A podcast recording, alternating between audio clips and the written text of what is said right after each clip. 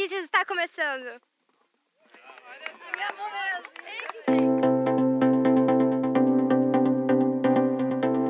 Univille em Notícias começa mostrando um final de semana muito diferente para os estudantes do curso de design da nossa universidade.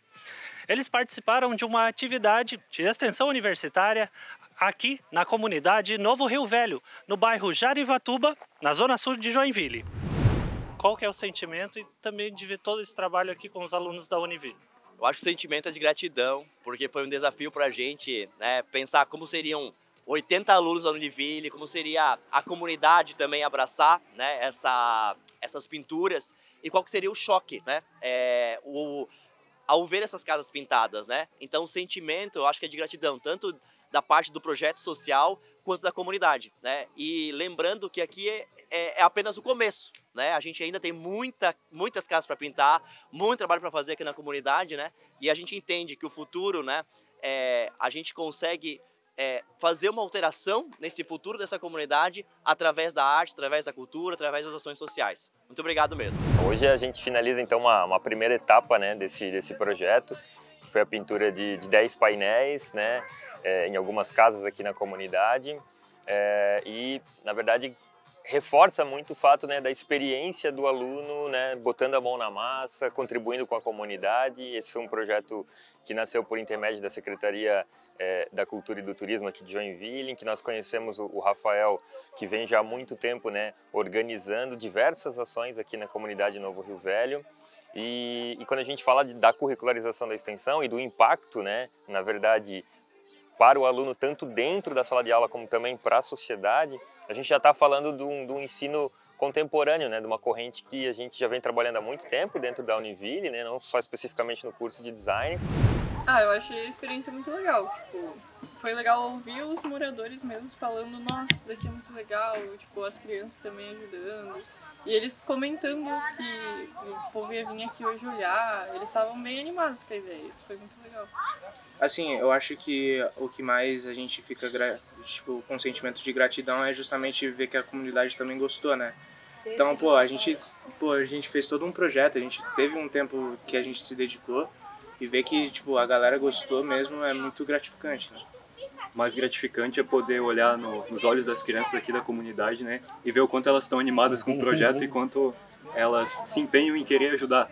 É, a mãe delas até falou assim, nunca vi acordar tão cedo nem para ir para escola. e aqui elas querem estar junto e ajudando a gente. Isso é, acho que é o que enche mais os olhos da gente. Sim. Pois é. É bem legal ver eles ajudando e também ver o resultado final, eles elogiarem, meu, ficou muito legal e isso acaba levantando a gente um pouco. Então muito, muito maravilhoso tu ver, é emocionante de, de a gente ver a transformação da comunidade, né? Como vem nascendo o projeto, como ele vem tomando corpo, forma, transformando, emocionando, né?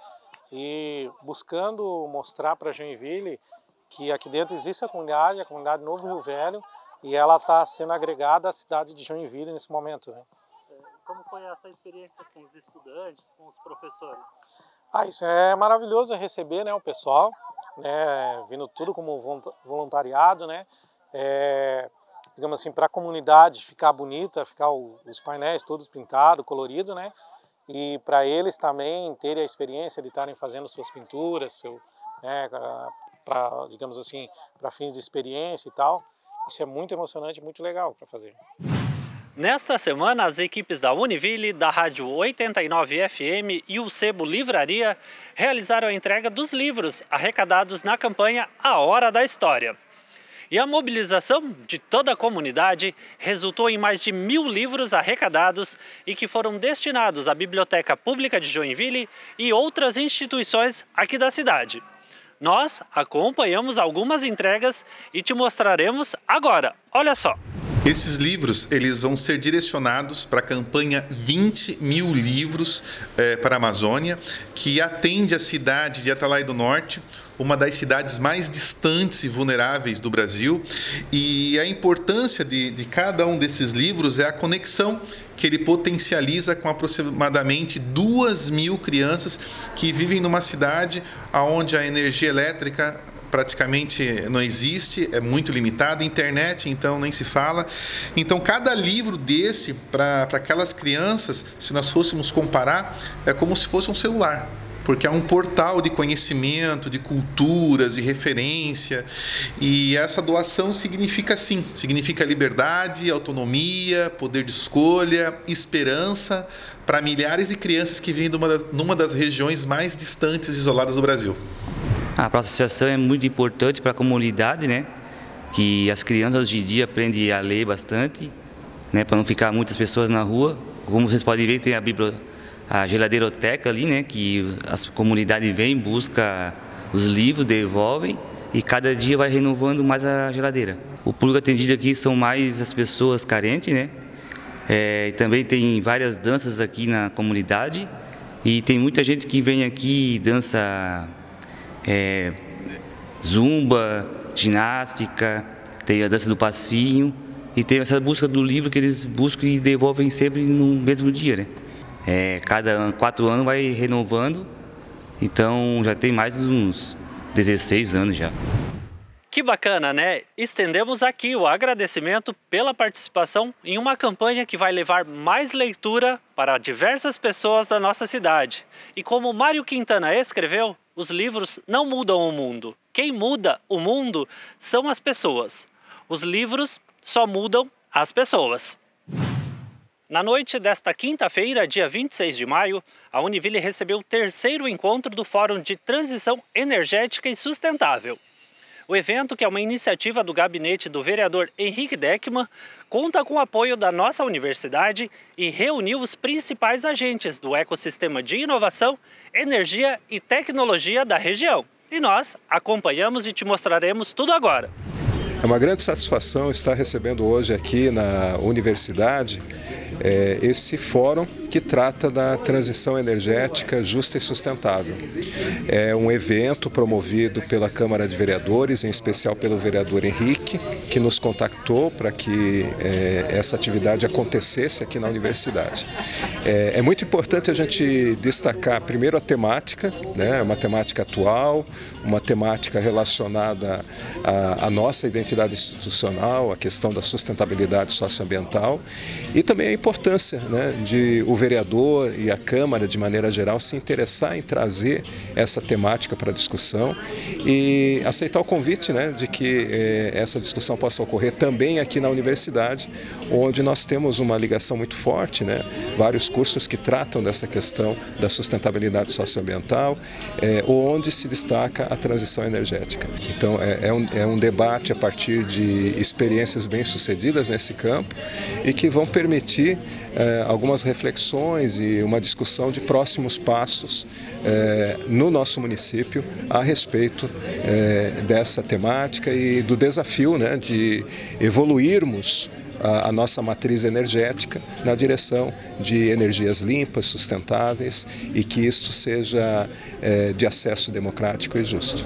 O pró-reitor de infraestrutura da nossa universidade, professor Jean Cardoso de Medeiros, apresentou ao público as principais iniciativas realizadas pela Univille na transição energética, como a instalação de placas fotovoltaicas nos prédios da Unidade Centro em Joinville e na Univille São Francisco do Sul. O pró-reitor também destacou outras iniciativas realizadas, como a substituição de equipamentos por outros mais eficientes e também campanhas de conscientização. O fórum é muito importante porque ele nos apresenta uma condição de mostrar aquilo que a universidade tem feito em termos de eficiência energética. Nós recentemente nós aderimos a alguns editais dos programas de eficiência energética da Celesc. Isso tem é, possibilitado a instalação de sistemas de geração de energia fotovoltaica em algumas uh, unidades da instituição.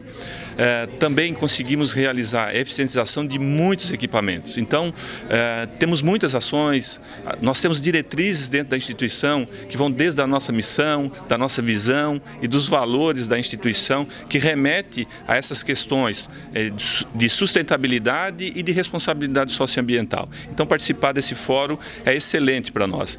E também como instituição de ensino, eu acredito que o, o nosso maior desafio é trabalhar o uso racional dos recursos. E nós temos um papel importantíssimo disso, porque eu posso ter a instituição mais eficiente do planeta, mas se os nossos usuários não tiverem a consciência é, que tem que usar, por exemplo, o equipamento, um ar-condicionado, numa temperatura é, ideal, né, que não é muito fria e também nem muito quente, né, fica complicado para você é, fazer com que essas ações de eficientização tenham êxito. Uh, então é uma excelente oportunidade, espero que o pessoal prestigie e possa acompanhar um pouquinho aquilo que nós estamos executando no âmbito da nossa universidade. O fórum, que surgiu como um espaço de debate, também reuniu outros palestrantes para falar sobre a tecnologia fotovoltaica, as linhas de financiamento para implantação de painéis solares e também as iniciativas da Celesc neste segmento. Nós não podemos trabalhar de forma isolada, não somos uma ilha e por isso é nada melhor do que estar integrado academia, cidade, sociedade, independente de poderes, todos vivenciamos uma cidadania e essa tem que ser vivenciada com responsabilidade e parcerias.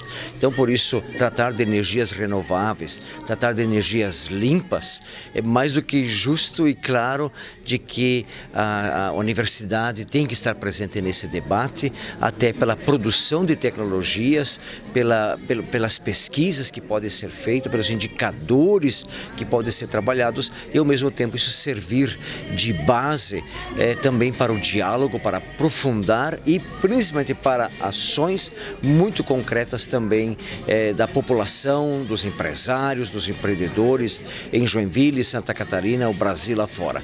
Então, imensamente gratos eh, em nome do nosso gabinete que tem tomado essa iniciativa e obrigado pela parceria com a Univille, nosso querido reitor, Araiara e as outras instituições que estão junto conosco para poder tornar é, Joinville uma cidade mais e mais saudável, também a partir do estudo e de investimentos em energias renováveis, limpas e sustentáveis.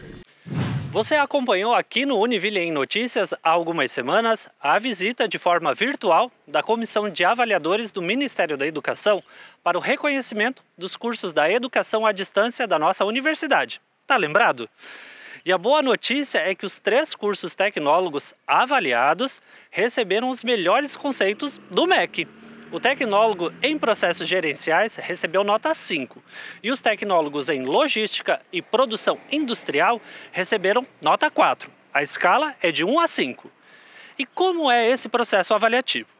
O Ministério da Educação avalia a infraestrutura da instituição, suas metodologias de ensino, dos sistemas aplicados, a formação do corpo docente e dos tutores, material didático, biblioteca, laboratório, pesquisa, extensão entre outros aspectos. E no mês de junho, a Univille recebe mais visitas para avaliação dos cursos de Recursos Humanos e Gestão Comercial. Então, nós deixamos aqui os parabéns para toda a equipe da EAD Univille e para todos os estudantes da Educação à Distância. Neste mês de maio, o Univille Play recebeu a sétima jornada do Observatório do Ensino Médio em Santa Catarina. Nesta edição, o tema debatido pelos participantes foi Ensino Médio e Democracia, uma discussão necessária. Um espaço para reflexões, discussões em relação ao ensino médio em Santa Catarina. Os três encontros realizados pelo Observatório já estão disponíveis na íntegra lá no nosso canal. Você pode acessar a playlist que criamos e acompanhar as conversas e discussões tão importantes e que reúnem diversas instituições e suas pesquisas e análises em relação ao ensino médio. O observatório é formado por professores e estudantes vinculados a oito programas de pós-graduação em educação de universidades públicas e universidades comunitárias do nosso estado. E aí, curtiu a edição de hoje? Nós estamos esperando a sua contribuição de pauta lá no nosso e-mail, univilleplay.univille.br. Aproveite seu final de semana, descanse e até semana que vem. Tchau!